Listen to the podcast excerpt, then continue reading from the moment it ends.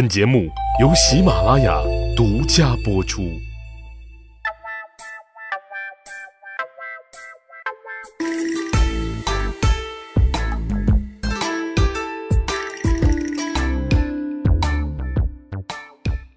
扒历史，增长见识，密室趣谈，在下大汉。节目一开始，继续喜大普奔，大汉的趣谈中国史啊，一本可以长见识、长谈资、轻松结束尬聊的轻历史，正式出版发行了。现在各位小伙伴就可以通过节目上方进度条的购物框点击购买，也可以通过节目简介处的点我点我直接下单购买了。感谢大伙对大汉的捧场支持。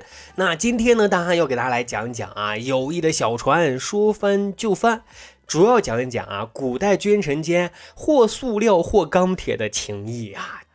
友谊的小船说翻就翻，纵使原因万千，但是归结为一条，其实也很简单，就是你让对方不爽了。魏征和唐太宗李世民的友谊应该算是铁瓷了。想当初啊，魏征本是太子李建成的人，曾劝谏李建成直接干掉李世民的。可是李建成心一软，结果狠人李世民先干掉了李建成。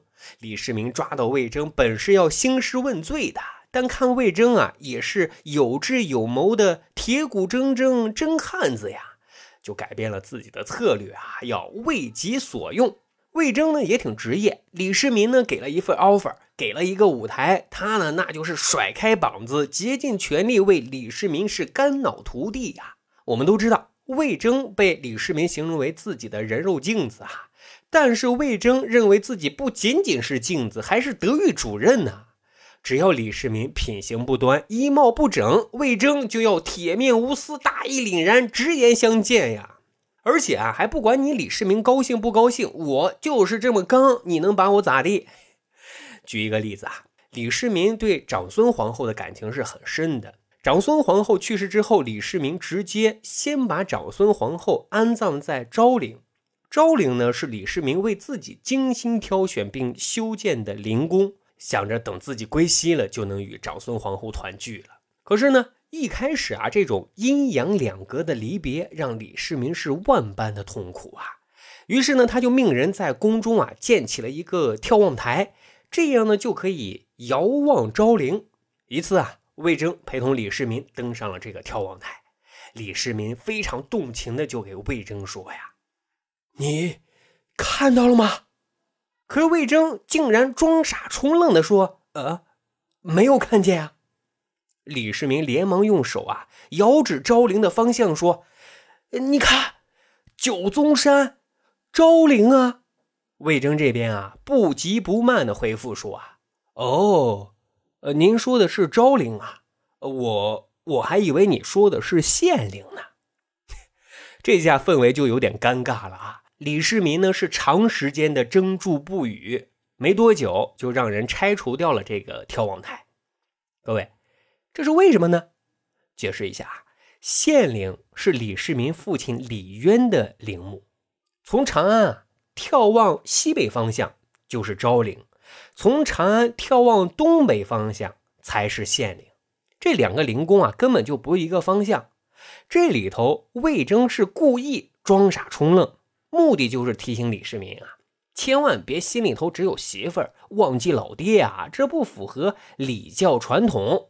毕竟李世民也算是圣君，也能分清是非轻重。因此啊，即使李世民和魏征后来是扯开嗓子互撕李世民甚至动怒叫嚷着要杀了魏征，但是魏征非但没有少一根汗毛，反而是不断的加官进爵，俩人的关系啊还更紧更铁了。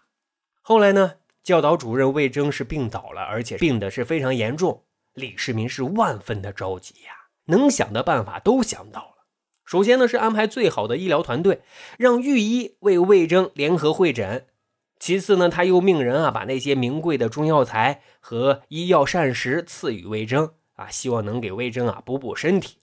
可是呢，魏征已经病入膏肓了，一直呢也没有病情好转的消息传来。李世民给急坏了啊，他决定要亲自去探望一下自己的老战友。而且呢，还带着只有九岁的衡山郡公主来到了魏征的病榻前。啊，看着弥留之际的魏征啊，气息非常的虚弱，紧闭着双眼。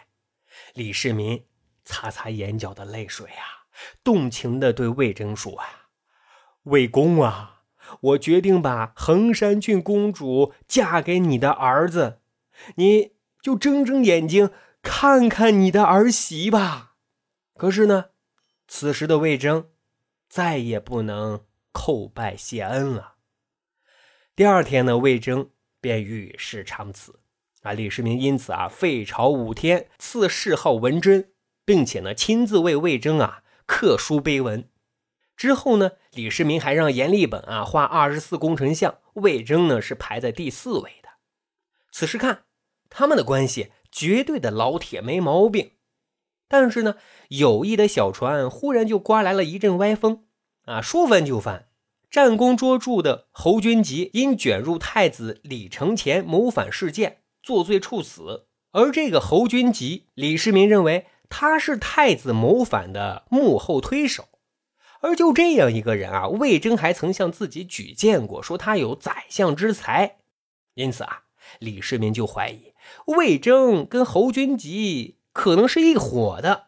你要说啊，男人要是轴上了，后果真的很可怕。李世民就这样，他是越想越生气，最后先是取消了将衡山郡公主嫁给魏征儿子的婚约，然后呢，还竟然让人啊砸了自己亲自给魏征书写的碑文。哎呀，一副真是朕瞎了双眼，白对你好的架势啊！可是魏征九泉之下，恨不得能够站出来说：“皇上啊，我冤枉！”各位啊。这是钢铁般的友谊小船啊，说翻就能翻。那李林甫和唐玄宗李隆基这塑料友谊小船就更容易翻船了。李林甫呢，多被后世称为一代奸相，可是各位啊，他却是李隆基时期在位时间最长的宰相，比姚崇啊、张九龄啊任职的时间都要长。那问题就来了，李隆基为什么要任用一个奸相呢？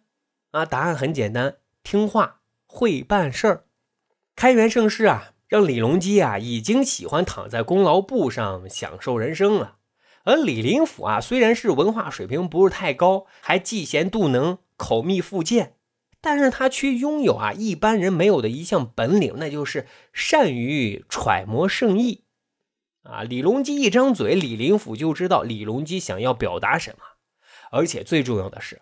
只要是李隆基提出的主张，无论正确与否，李林甫呢就有本事找出支持李隆基主张的合理依据。